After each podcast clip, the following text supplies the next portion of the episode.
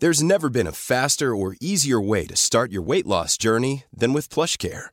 PlushCare accepts most insurance plans and gives you online access to board-certified physicians who can prescribe FDA-approved weight loss medications like Wigovi and Zepbound for those who qualify.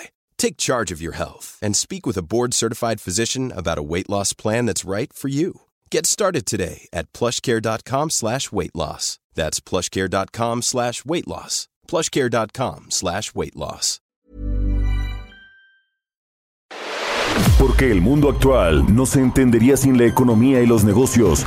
Acompaña a Mario Maldonado, el columnista de negocios más joven y objetivo del periodismo financiero, en su programa Bitácora de Negocios. Come on, be my baby, come on. Come on, be my baby, come on. Come on, be my baby, come on. Come on, be my baby, come on. Come on, be my baby, come on. Come on, be my baby, come on. Come on, be my baby, come on. I'm in love with the shape of you. We push and pull like a magnet. Although my heart is falling too. I'm in love with your body. Last night you were in my room. Now my bed sheets smell like you. Day discovering something brand new. I'm in love with your body. Come on, be my baby.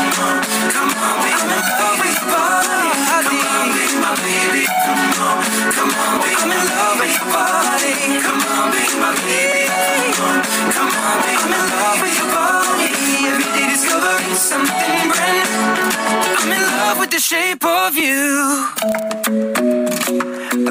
The isn't the best place to find the lovers, so the bar is where I go. Mm. Me and my friends at the table doing shots, tripping fast, and then we talk slow. Mm. Come over and start up a conversation with just me, and trust me, I'll give it a chance. Now take my hand, stop it, and the man on the jukebox, and then we start to dance. And now I'm singing like, girl, you know I want your love. Your love was handmade for somebody like me. Come on now, follow my lead. I may be crazy, don't mind me. Say, boy, let's not talk too much. Grab on my waist and put that body on me. Come on now, follow my lead. Come, come on now, follow my lead. Mm-hmm. I'm in love with the shape of you. We push and pull like a magnet do. Although my heart is falling too. I'm in love with your body. And last night you were in my room. And now my bed sheets smell like you. Every day discovering something brand new. Well, I'm in love with your body.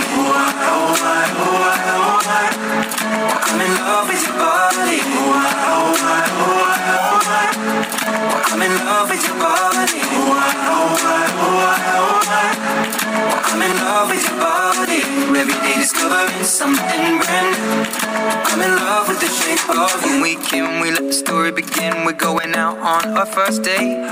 ¿Qué tal? ¿Cómo están? Muy buenos días. Bienvenidos a Bitácora de Negocios. Yo soy Mario Maldonado. Me da mucho gusto saludarlos en este lunes 21 de febrero del 2022. Comenzamos como todos los días tempranito aquí en El Heraldo Radio. Son las 6 con 6 de la mañana y me da pues mucho gusto y agradezco que nos acompañen a partir de las 6 aquí en Bitácora de Negocios. Comenzamos este lunes 21 de febrero con un poco de música antes de ir con la información. Esta semana estamos escuchando canciones de los videos más vistos en la historia de YouTube. Es el caso de esta canción de Ed Sheeran, se llama Shape of You. Es eh, un cantante y compositor británico, Ed Sheeran, y esta canción fue lanzada para descargar en digital el 6 de enero del 2017 y vamos a estarla escuchando este día, este inicio de semana aquí en Bitácora de Negocios. Le entramos ahora sí a la información. Vamos a hablar con Roberto Aguilar, los temas financieros más relevantes. Biden y Putin acuerdan celebrar cumbre sobre Ucrania y los mercados repuntan. Gran Bretaña presenta polémico plan Vivir con el COVID. Estados Unidos libera importación de aguacate, pero exige mayor seguridad. Vamos a hablar de eso con Roberto Aguilar. También ayer se dio a conocer este informe de la cuenta pública del 2020, el que presenta la Auditoría Superior de la Federación. Y bueno, pues se encontró una serie de irregularidades que suman más de 63 mil millones de pesos. Este informe de la cuenta pública de la auditoría. Vamos a entrarle al detalle sobre los eh, las dependencias federales y los programas y proyectos principales del gobierno del presidente López Obrador que traen irregularidades, observaciones por parte de la auditoría. Y nada más para empezar, pues está el tema del aeropuerto internacional Felipe Ángeles, el de Santa Lucía, que va a inaugurarse en prácticamente poco más de dos semanas, pues con todas estas irregularidades de 20 mil millones de pesos solo en el 2020. Así las cosas con la transparencia del gobierno de la 4T, que según pues, nos dijo el presidente, que no iba a haber corrupción, ni opacidad, ni impunidad. Bueno, pues ahí está el reporte de la auditoría, que además de todo es amigo el auditor superior federal, el señor David Colmenares de la 4T, porque si realmente hiciera su trabajo como tendría que hacerlo, pues encontraría muchas más observaciones en estas auditorías. En fin, le vamos a entrar al tema. Vamos a hablar también con Ricardo Gallegos, director ejecutivo senior de Finanzas Públicas y Deuda Soberana de la agencia HR Ratings. Vamos a hablar sobre un informe de cómo eh, cerraron el 2021 las entidades federativas, los municipios, el nivel de financiamiento y también le vamos a entrar un poquito ya a la polémica de las calificadoras de riesgo, las calificadoras financieras en México. Eh, esta HR Ratings es mexicana, pero bueno, están las otras tres grandotas y recientemente hubo ahí polémica con respecto al financiamiento estructurado eh, y Standard Poor's que eh, le cambiaron las reglas, la Comisión Bancaria. En fin, vamos a hablar de eso también, de las reglas que tienen las calificadoras para operar en México y de otros temas. Le decía, vamos a entrarle a fondo a este asunto de la Auditoría Superior de la Federación. También eh, el crecimiento finalmente, o el crecimiento negativo más bien que, que tuvo la economía en el mes de enero, que todo apunta que va a ser de una caída de 0.15%. Le vamos a entrar a estos temas hoy aquí en Bitácora de Negocios, así que quédense con nosotros en este lunes 21 de febrero y nos vamos con el resumen de las noticias más importantes para comenzar este día.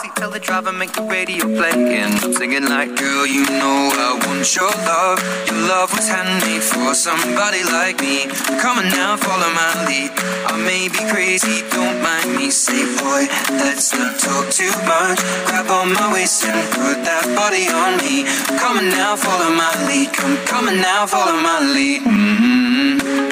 I'm in love with the shape of you. We push and pull like. El resumen. La Secretaría de Economía informó que México ratificará la firma de memorándum de entendimiento con Dubai Port World. Esta ratificación estará a cargo de Tatiana Cloutier, secretaria de Economía, en el marco de una gira de trabajo a Dubai, Emiratos Árabes Unidos, en la Expo 2020 Dubai. Expertos consideran que la política energética en México genera incertidumbre para las empresas privadas, lo cual implica un obstáculo para la integración comercial en América del Norte bajo las reglas del TEMEC. Rogelio Ramírez de la O, secretario de Hacienda, manifestó ante el G20 la importancia de reconocer todas las vacunas a nivel mundial para consolidar la recuperación económica con el objetivo de incrementar la movilidad entre los países, ya que las restricciones han tenido efectos negativos en la demanda y en los suministros de productos y servicios. El Fondo Monetario Internacional publicó el informe de observancia de estándares y códigos en el que se otorgó a México una evaluación positiva por el alto grado de calidad, profesionalismo, cooperación e integridad en la producción de la estadística económica por parte del Instituto Nacional de Geografía y Estadística. Luis Miranda director ejecutivo de HR Ratings México, aseveró que las micro, pequeñas y medianas empresas no solo necesitan apoyo gubernamental, sino que la iniciativa privada y las grandes empresas también deben contribuir con su mejora y desarrollo. La Secretaría de Energía revivió la propuesta de reducir de 20 a 5 años la vigencia de los permisos de importación y exportación de petrolíferos. La dependencia envió a la Comisión Nacional de Mejora Regulatoria un anteproyecto para cancelar la vigencia de los permisos para establecer un régimen de entre 1 y 5 años. Bitácora de negocios en El Heraldo Radio. El editorial.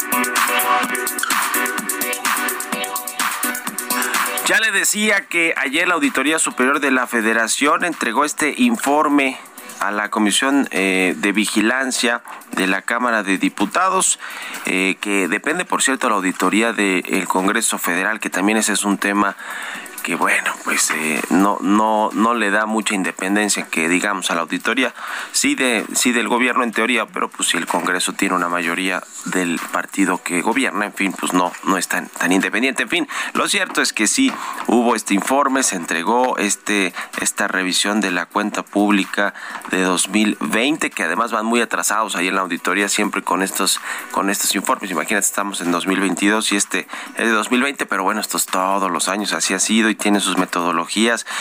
El dato importante, ya le decía, es que se detectó un posible daño al erario por 63 mil 10 millones de pesos, de los cuales casi 50 mil millones fueron detectados durante la tercera entrega de este ejercicio. Así que, eh, pues, eh, la verdad es que se, ha eh, complicado mucho el tema de la rendición de cuentas, de la transparencia, pero sobre todo de la buena ejecución del gasto público. Ya le decía el caso del aeropuerto Felipe Ángeles, 20 mil millones de pesos.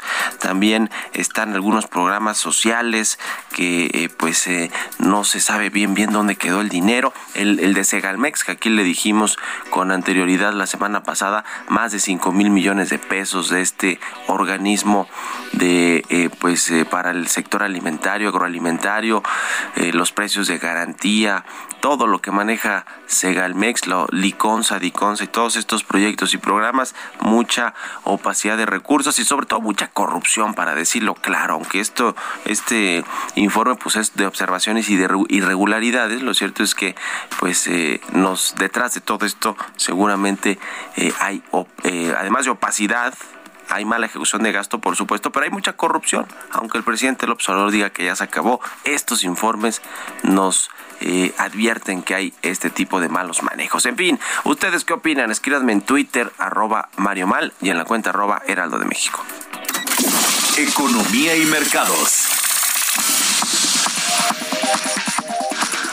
Aguilar ya está aquí en la cabina del Heraldo Radio. Mi querido Robert, ¿cómo te va? Buenos días. ¿Qué tal, Mario? Me da mucho gusto saludarte a ti y a todos nuestros amigos. Pues fíjate que el presidente eh, Manuel Macron, el presidente francés, fue el que comentó, informó que justamente el mandatario de Estados Unidos, Joe Biden, y el presidente ruso, Vladimir Putin, habían llegado eh, en principio a un acuerdo para celebrar una cumbre sobre el tema de Ucrania. Esto le dio pues respiro a los mercados financieros, a los activos en general. Pues, sin embargo, fíjate que eh, importante porque hay algunas notas donde se está sugiriendo incluso lo contrario. El Kremlin dice que no hay planes concretos para una cumbre con Biden sobre el tema de Ucrania. Esto lo dijo pues a través de uno de sus voceros y mientras tanto pues también eh, pues se reportaron imágenes por satélite que parecían mostrar nuevos despliegues rusos cerca de la frontera de Ucrania y se escuchaban sonidos de combate en el este, donde las fuerzas gubernamentales ucranianas están luchando contra separatistas prorrusos. Pero bueno, al final del día es importante, por lo menos, la esperanza de buscar una solución diplomática a este tema de Ucrania, que hay que decir, no es nuevo, sin embargo, se ha eh, agravado en las últimas semanas. Y bueno, pero previamente trascendió que la administración del presidente Joe Biden tiene preparado un paquete inicial de sanciones contra Rusia que incluyen prohibir a las instituciones financieras estadounidenses procesar transacciones para los principales bancos rusos. Las medidas que solo se implementarían si Rusia invade Ucrania tienen como objetivo dañar la economía rusa al cortar las relaciones bancarias en esta modalidad de corresponsales entre los bancos rusos y los bancos estadounidenses que permiten los pagos internacionales. Estados Unidos también ejercería una herramienta sancionadora más poderosa contra ciertas personas y empresas rusas al colocarlas en la lista de nacionales especialmente designados, expulsándolos efectivamente del sistema bancario estadounidense, prohibiendo operaciones y también congelando sus activos. Así es que este tema pues todavía dista mucho de llegar a una solución. Y bueno, los futuros de los índices bursátiles estadounidenses repuntaban, el euro subía y las bolsas mundiales se estabilizaban el lunes, justamente al surgir un rayo de esperanza para que haya una solución diplomática al enfrentamiento entre Rusia y Ucrania.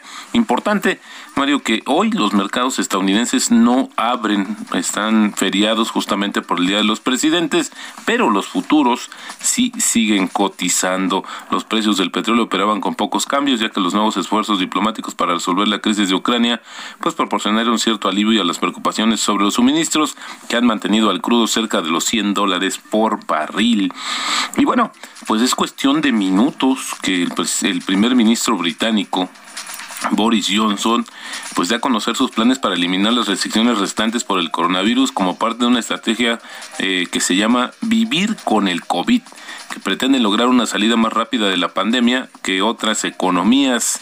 Pero interesante que mientras Hong Kong construye unidades de aislamiento y Europa mantiene el distanciamiento social y las normas sobre vacunas, Johnson va a anunciar la derogación de cualquier requisito de la pandemia que afecte las libertades personales, un día después de que incluso la reina Isabel diera positivo en la prueba del virus, de acuerdo con los planes que se han elaborado eh, desde hace varias semanas, Reino Unido se convertirá en el primer país europeo en permitir que las personas que sepan que están infectadas por el COVID puedan utilizar libremente las tiendas, el transporte público e incluso ir a trabajar. Así es que esto ha generado mucha polémica, pero tiene también que ver mucho, Mario, con la respuesta a estas, eh, pues cacharon a Boris Johnson, ¿no? Que en plena pandemia se dedicó a hacer varias fiestas y bueno, pues yo creo que también tenía ya una presión de volver a liberar al resto de la población de estas medidas, pero bueno, pues ahora se fue justamente al extremo. Y bueno, interesante también que la Reserva Federal adoptó un nuevo conjunto de restricciones a la inversión y las operaciones de sus altos funcionarios, prohibiendo una serie de actividades a raíz de un escándalo de ética que sacudió la confianza en la integridad del Banco Central de Estados Unidos. Los funcionarios de la FED tendrán prohibido comprar fondos sectoriales, realizar ventas en corto o comprar valores a cuenta, así como tener criptodivisas, materias primas o divisas. Las restricciones se suman a normas esbozadas por primera vez el pasado mes de octubre que impiden a los funcionarios de la Reserva Federal comprar acciones individuales o participar en derivados o poseer bonos individuales y valores respaldados por agencias. Y es que el año pasado, Mario, pues se descubrió eh, se evidenció que algunos miembros de la Reserva Federal pues habían tenido ganancias importantísimas con algunos movimientos y bueno, pues esto generó un tema ético al interior del Banco Central. Y bueno, pues Estados Unidos ya anunció el viernes la que reanuda inmediatamente las importaciones de aguacate desde Michoacán, que es el principal estado productor del país, tras detenerlas pues hace unos días por razones de seguridad. Esto que es un nuevo foco de tensión comercial entre ambos países, el Servicio de Inspección de Salud Animal y Vegetal, dependiente del Departamento de Agricultura de Estados Unidos, anunció que el programa de inspección de aguacates había reiniciado y las exportaciones exportaciones habían sido reanudadas. Estados Unidos importó de México el año pasado 1.1 millones de toneladas métricas de aguacate, equivalente al 89% de su consumo. Esto es valuado cerca de 2.800 millones de dólares. Y bueno, mira, interesantísimo esta mezcla entre las estrellas de Hollywood, el vino y los problemas eh, de divorcio. Pues es que el actor Brad Pitt demandó a su ex esposa Angelina Jolie por vender su participación en un, en un viñedo francés que habían comprado juntos, en el que además se casaron. Esto se lo vendió a un empresario ruso en una demanda presentada en Los Ángeles el jueves. Pitt dijo que Jolie rompió un acuerdo de no vender sus intereses en esta cosa que se llama Chateau Mirabal sin el consentimiento del otro al transferir su participación a una unidad del empresario ruso, como te decía, que se llama Stoli Group. Pues él estima Fíjate que Brad Pitt estima que pues le invirtió mucho dinero y esfuerzo a este viñedo y que ya las ventas rondan en 50 millones de dólares al año. Y bueno, el tipo de cambio cotizando en estos momentos en 20.28, marcó un máximo de 20.30, la apreciación mensual que tenemos ahora es de 1.6 y en el año una ganancia de 1%. La frase del día de hoy, las personas que no pueden controlar sus emociones no son aptas para obtener beneficios mediante la inversión. Y esto lo dijo en su momento Benjamin Graham. Pues dulces problemas, mi querido Robert, entre Angelina Jolie y Brad Pitt, ¿no? Que bueno, pues los intereses, las acciones de un viñedo, de, después de, de, seguro uno de tantos negocios, ¿no? Que construyeron juntos como pareja. Lo, lo bueno, creo yo, eh, o no sé si bueno, pues no le pasó como a Jeff Bezos, ¿no? Que se divorció y tuvo que dejar buena parte de su fortuna en manos de su ex esposa. Sí, fíjate, exactamente. E, eso sí son problemas multimillonarios de divorcios, que, que está bien, ¿eh? No, no estoy criticando que, que, que la ex esposa de Jeff Bezos se haya convertido en multimillonaria a partir del divorcio, porque bueno, pues así, así funcionan las cosas. ¿Y ibas a comentar algo, Roberto? Sí, rápidamente nada más comentarte, Mario, esta iniciativa que dio a conocer eh, justamente la semana pasada la Secretaría de Hacienda de convertir el ahorro en inversión, ampliarán las opciones que se, que se encuentran en CETES directos, esta plataforma, pues que al final del día también tuvo ahí algunos problemas para poder consolidarse, pero parece ser que el gobierno pues está dispuesto a darle un segundo aire a CETES directo.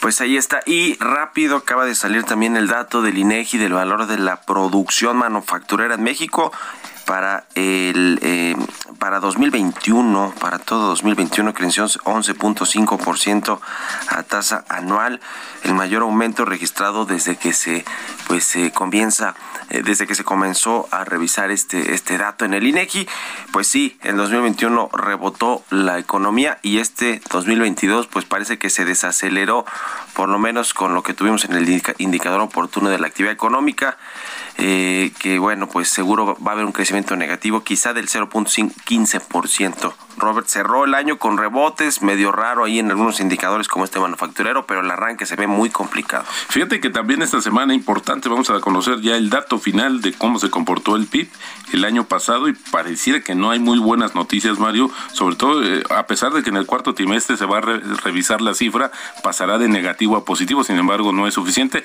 no vamos a llegar ni al 5% el año pasado. Bueno, pues ya está mi querido Robert, gracias, buenos días. Al contrario, Mario, muy buenos días. Roberto Aguilar, síganlo en Twitter, Roberto AH6 con 24. Vamos a hacer una pausa rapidísima, ya volvemos.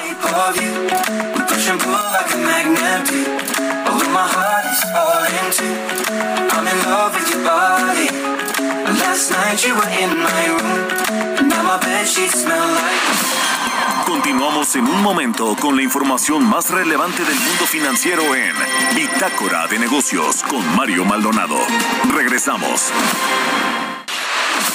Estamos de vuelta en Bitácora de Negocios con Mario Maldonado. I'm in love with the shape of you. We push and pull like a my heart is falling. I'm in love with your body.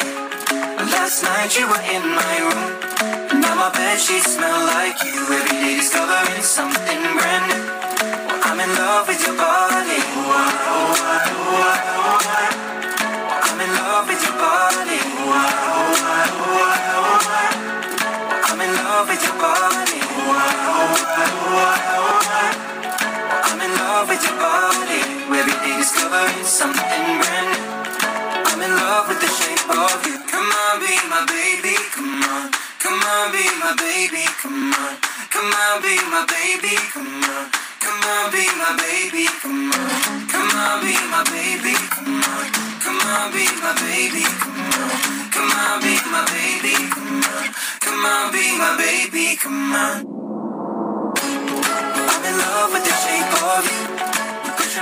Ya estamos de regreso aquí en Bitácora de Negocios. Son las 6 de la mañana con 31 minutos, tiempo del centro de México. Regresamos escuchando un poco de música antes de irnos con la información en esta segunda mitad del programa. Escuchamos a Ed Sheeran. La canción se llama Shape of You. Esta semana estamos poniendo aquí canciones de los videos más vistos en la historia de YouTube. Y es el caso de esta, The Shape of You de Ed Sheeran, un cantante y compositor británico. Lanzó esta canción el 6 de enero del 2017 y alcanzó el puesto número uno en las listas de popularidad de sencillos en 34 países. 5.5616 millones de visualizaciones tiene esta canción en YouTube. Y bueno, pues por eso estamos escuchando esta. Mother's Day is around the corner. Find the perfect gift for the mom in your life with a stunning piece of jewelry from Blue Nile. From timeless pearls to dazzling gemstones, Blue Nile has something she'll adore. Need it fast? Most items can ship overnight. Plus, enjoy guaranteed free shipping and returns. Don't miss our special Mother's Day deals. Save big on the season's most beautiful trends. For a limited time, get up to 50% off by going to BlueNile.com. That's BlueNile.com. Las cancioncitas en Bitácora de Negocios y con esto nos vamos al segundo resumen de noticias con Jesús Espinosa.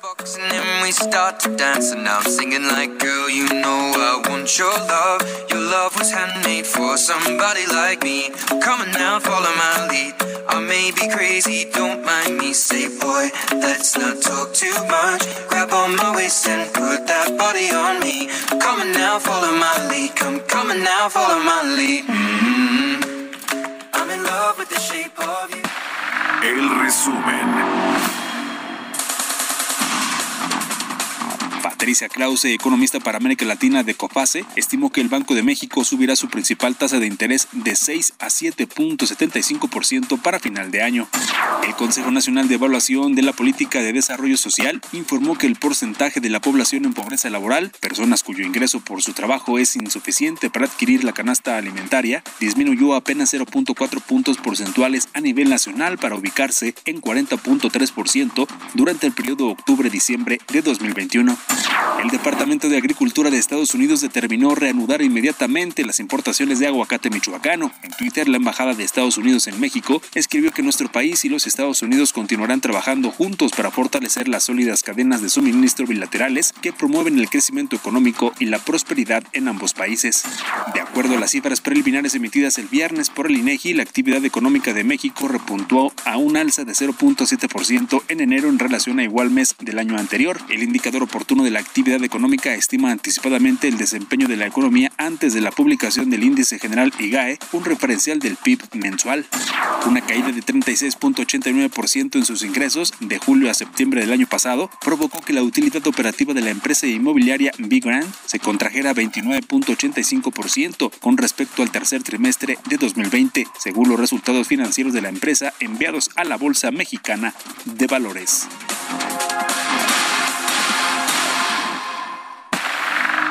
Entrevista.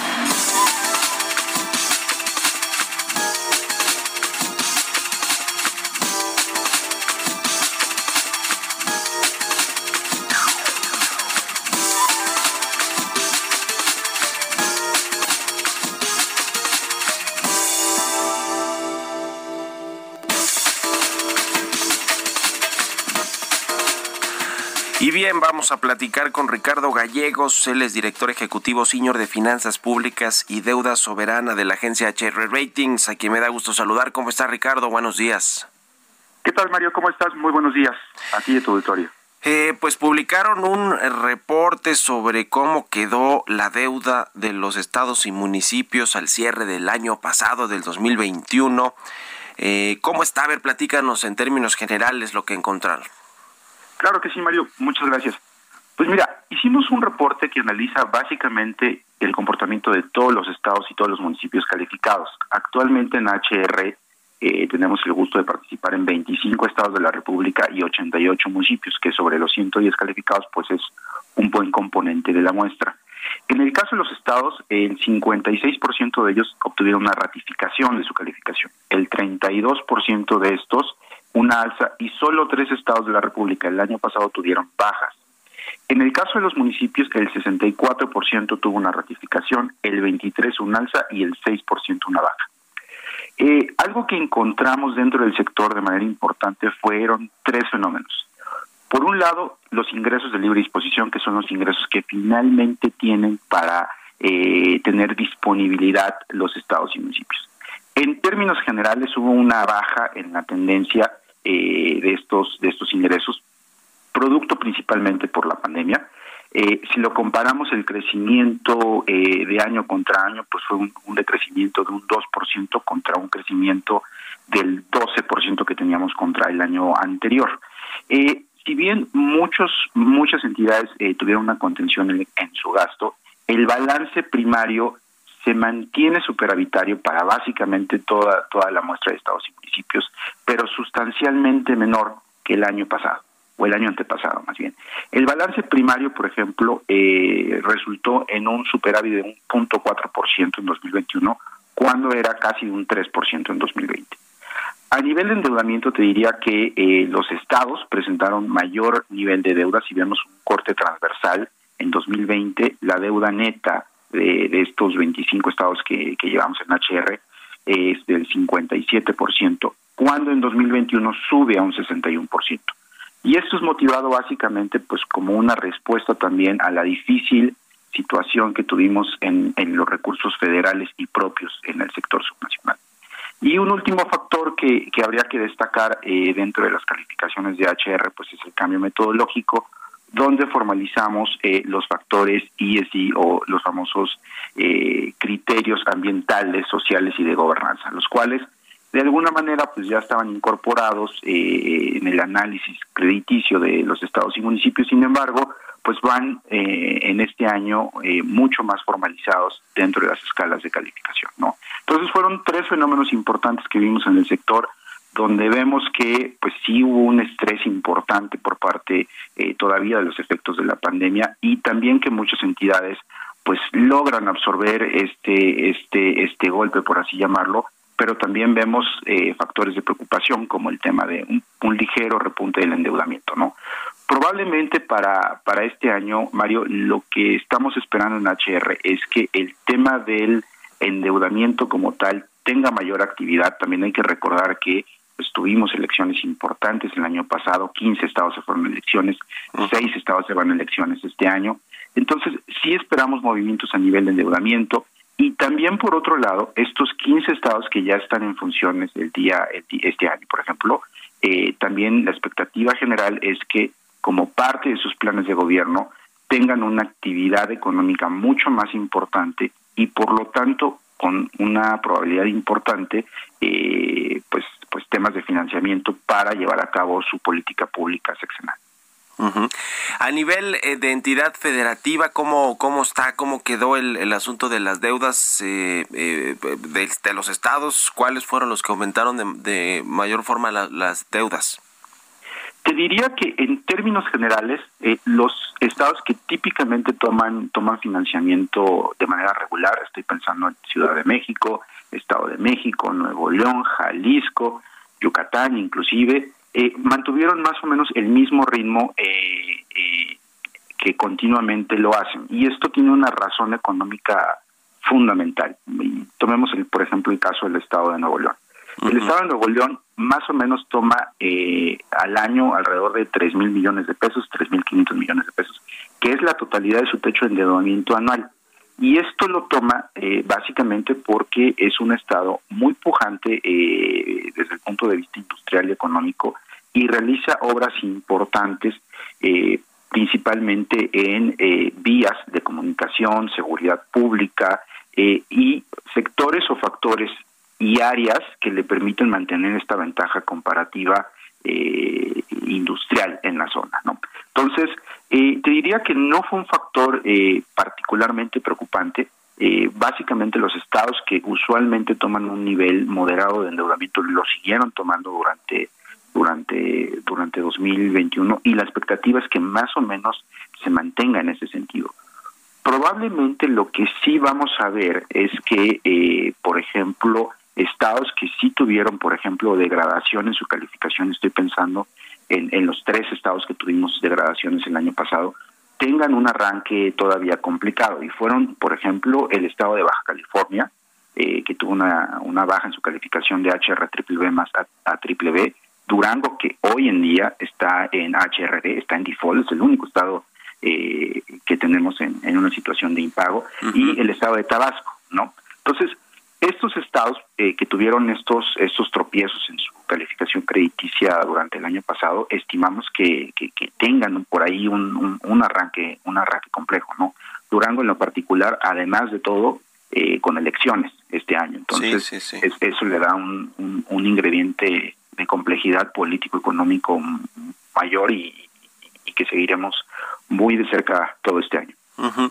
Quiero eh, preguntarte rápidamente, Ricardo, ¿cómo ha cambiado todo el panorama de el endeudamiento por parte de los estados luego de que el sexenio pasado, por ejemplo, tuviéramos muchos eh, de estos gobernadores que endeudaron completamente a la a sus entidades federativas y después pues obviamente esa deuda se, se le deja a las siguientes administraciones y a las generaciones y generaciones de ciudadanos que eh, pues tendrán que hacer frente a este pago de la deuda. ¿Cuánto ha cambiado esto? Porque ha habido ciertas regulaciones también para que eh, eh, la, deuda que se contrata pues esté etiquetada, tenga ya los, los objetivos finales y no sea que bueno pues y no sea dinero que eventualmente se puede utilizar para otras cosas o para enriquecer a los a los funcionarios públicos esto esto cuánto ha cambiado ha cambiado mucho o no o, qué ha sucedido con, con este tema es, es, es una excelente pregunta Mario.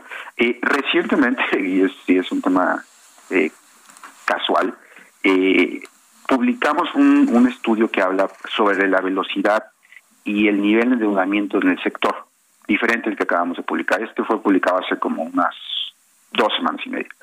Eh, en este en este documento hablamos precisamente sobre este tema y es muy interesante cómo ese cómo ese argumento que se ha venido trabajando acerca de nos estamos endeudando más menos estábamos en un en un punto crítico se aborda en este documento y uno de los precisamente uno de los puntos que, que, que podemos darle robustez estadística a este fenómeno, pues es que efectivamente la velocidad de endeudamiento ha bajado de una manera muy importante.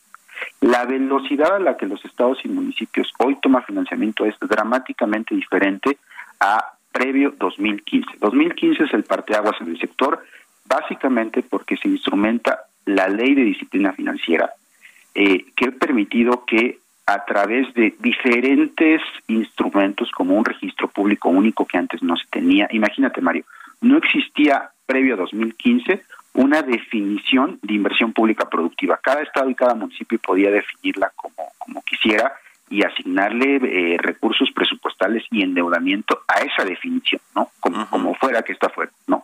Había inclusive estados que sus municipios ni siquiera tenían que ir al Congreso para tomar financiamiento. Entonces, sí había eh, una serie de, de, vacíos eh, legales y normativos que después de 2015 ha permitido que el nivel de endeudamiento sí definitivamente haya reducido de una manera muy importante. Ahora, también ha traído ciertos ciertos ciertos eh, problemas estructurales porque al final del día los estados y municipios cedieron ante una reforma constitucional eh, la posibilidad y potestad de su endeudamiento local. Entonces, hoy, a diferencia de, eh, digamos, de la parte legal de 2015, los estados y municipios ya no pueden tomar ningún nivel o un nivel discrecional de endeudamiento. Esto se determina por un techo de endeudamiento en función de ciertos indicadores derivados de su cuenta pública, que ha permitido que sí se eh, se controle, se regule y sea un proceso mucho más transparente, limpio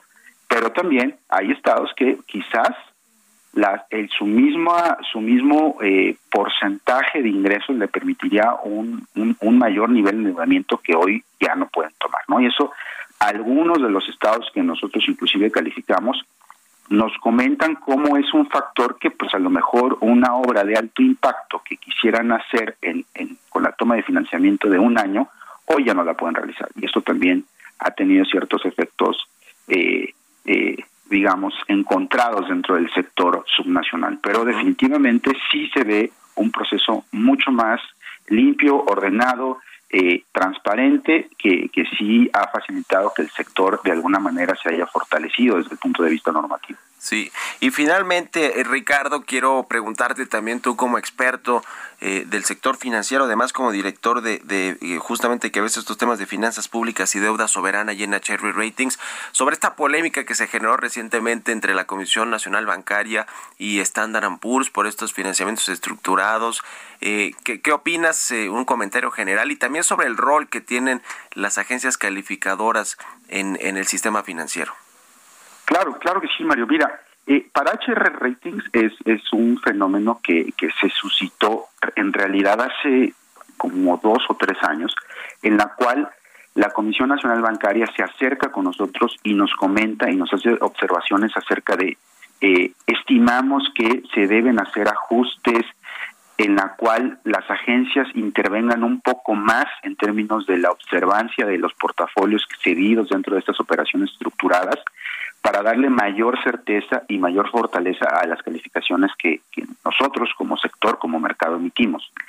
En ese momento, lo que HR Ratings decidió es, bueno, veamos cómo sí podemos eh, ofrecer mayores niveles de observancia, mayores niveles de, eh, digamos, de, de, de, ser más precisos y más profundos en ciertos tipos de operaciones, como son eh, las operaciones estructuradas, que básicamente se derivan de temas eh, de cartera cedida en un fideicomiso y después emitida en el mercado financiero, con lo cual hicimos cambios metodológicos eh, para hacer estas, estas, estas observaciones que, que, nos decía la Comisión Nacional Bancaria, que tuviéramos mucho mayor cuidado y observancia. ¿no? Entonces, hace como dos o tres años modificamos esto y eh, también, también dentro del mercado se estaba suscitando el tema de cómo el resto de las agencias también tenían que de alguna manera eh, hacer y seguir este tipo de, modificaciones, ¿no? En, el, en diferentes puntos en el mundo eh, se hacen este tipo de, cuestiones donde la autoridad, dependiendo del mercado en el que te encuentras, dependiendo del sector, hace este tipo de observaciones y bueno, pues cada una de las agencias deberá tomar y toma las, las adecuaciones y las observaciones que desee eh, y desea participar o no en esos, en esos segmentos. ¿no? En el caso de HR Ratings, decidimos fortalecer los procesos analíticos eh, y pues estar en el mercado de calificación eh, mexicana de los productos estructurados desde un punto de vista mucho mayor, con mucha mayor relevancia y ser mucho más estrictos en este tipo de operaciones, ¿no? Entonces, ese es un poquito el, el tema. En realidad pasó hace dos años prácticamente. Hace tiempo, que, sí, sí, que, ya.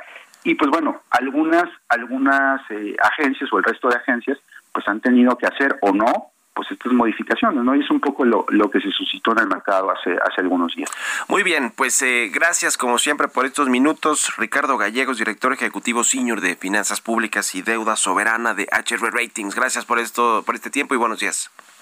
Gracias, Mario. Que estés muy bien. Hasta luego. 6 con 48, casi 49. Vamos con las historias empresariales. Historias empresariales. El COVID y el turismo. La Asociación de Transporte Aéreo Internacional urgió desaparecer las restricciones por COVID-19 en los viajes.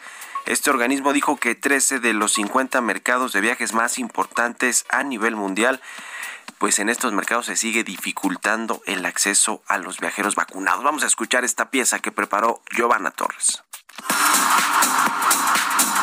Willy Walsh, director general de la Asociación de Transporte Aéreo Internacional, señaló que si bien la recuperación del transporte aéreo registra un avance, se debe agilizar el proceso de eliminación de las restricciones de viaje, debido a que aún se está lejos de alcanzar los niveles de conectividad del 2019 previo a la pandemia. Detalló que la normalización del tráfico aéreo está tomando impulso. Los viajeros vacunados tienen menos problemas para viajar a muchos otros países que hace unas semanas, lo que está mejorando la confianza para las reservas, aunque subrayó que se debe dar velocidad al proceso de eliminación de las restricciones de viajes. De acuerdo con los representantes del sector, 13 de los 50 mercados de viajes más importantes a nivel mundial, como Rusia, Japón, China, Italia e Indonesia, continúan dificultando el acceso a los viajeros vacunados.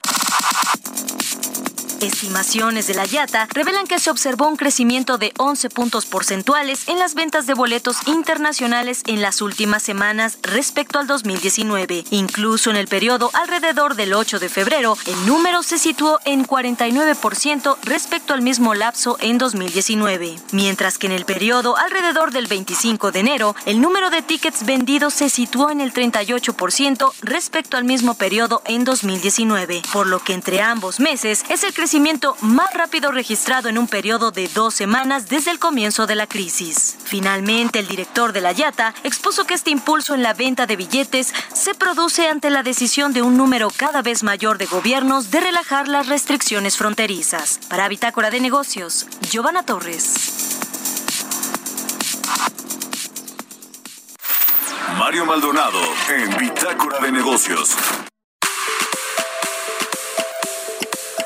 Y bueno, pues sigue la polémica por este eh, esta iniciativa de reforma energética que mandó el presidente López Obrador. Los foros o el Parlamento abierto ya eh, pues se extendió un poquito ayer en la Cámara de Diputados. Y lo interesante viene ahora que eh, el presidente, el coordinador de Morena en la Cámara de Diputados, pues instó a los directores de las empresas energéticas a las que critica el presidente López Obrador todos los días prácticamente a Iberdrola sobre todo y a otras empresas españolas y, mexicanas también, ¿eh? las eh, estas autoabastecedoras de las cuales ha echado mano, por ejemplo, Oxo, ¿no? Que vaya, que ha traído a los Oxos en sus conferencias matutinas el presidente López Obrador. Bueno, pues se invitó de alguna manera cordialmente a estos directores de empresas y pues resultó que no van a ir que no van a ir a estos foros, dice eh, el, eh, coordinador de Morena en la Cámara de Diputados, Ignacio Mier, que pues esto es eh, prácticamente una falta a eh, pues eh, los legisladores y a todos los expertos que están yendo a los foros de la Cámara de Diputados a presentar sus opiniones y a defender lo que tengan que defender tanto la CFE y el gobierno, los legisladores de Morena y del PT como las empresas privadas, los expertos, los reguladores, en fin. Eh, dice Ignacio Mier, están a tiempo de rectificar. Nosotros vamos a insistir eh, en que acudan Enrique Alba, el CEO de Iberdrola, José Antonio Fernández, el director de FEMSA, que no es el director, es el presidente del consejo, Marco Fuentes, director de Intergen, Andrés Félix, director de Sabia Energía, Pedro Rivero de Minera Autlán, Jordi Beach de GP Energía México, en fin, muchos otros eh, empresarios a los cuales pues quieren que vayan allá a debatir, mira que tienen algo de razón, si quieren los empresarios defender lo que tengan que defender, pues que vayan, ¿no? A defenderlo porque normalmente le dejan esa chamba o a los eh, representantes gremiales de las cámaras, de los organismos, o pues van a, querer cabildear a los medios ahí con, con, los columnistas, con los directores de medios, con los reporteros de, oye, mira, pues échame la mano, las cosas están así, nos van a afectar el sector energético. No, que salgan ellos también a defenderlos, a defender sus intereses. Yo estoy de acuerdo ahí sí con los legisladores de Morena, con Ignacio Mier. Ahora sí, una, una de cal por las que van de arena, como dirían allá en, eh, en, en, iba a decir en mi pueblo, pero yo soy de aquí de la Ciudad de México, como dirían, en, mi abuelita, vamos a decirlo así, siempre, siempre le echo la culpa a mi abuelita de todos estos dichos. En fin, pues ya con esto nos despedimos. Muchas gracias por habernos acompañado este lunes, inicio de semana aquí en Bitácora de Negocios. Se quedan en las frecuencias del Heraldo Radio con Sergio Sarmiento y Lupita Juárez. Nosotros nos vamos a la televisión, al canal 10, a las noticias de la mañana y nos escuchamos aquí mañana en punto de las 6. Muchas gracias y muy buenos días.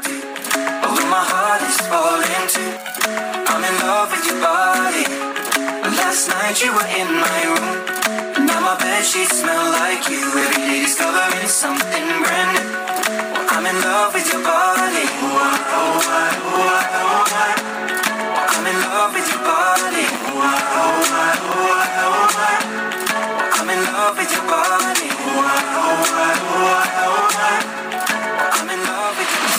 fue Bitácora de Negocios con Mario Maldonado, donde la H suena y ahora también se escucha. Una estación de Heraldo Media Group.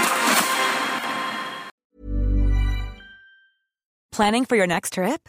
Elevate your travel style with Quince. Quince has all the jet setting essentials you'll want for your next getaway, like European linen, premium luggage options, buttery soft Italian leather bags, and so much more. And is all priced at 50 to 80% less than similar brands. Plus, Quince only works with factories that use safe and ethical manufacturing practices. Pack your bags with high-quality essentials you'll be wearing for vacations to come with Quince. Go to quince.com/pack for free shipping and 365-day returns.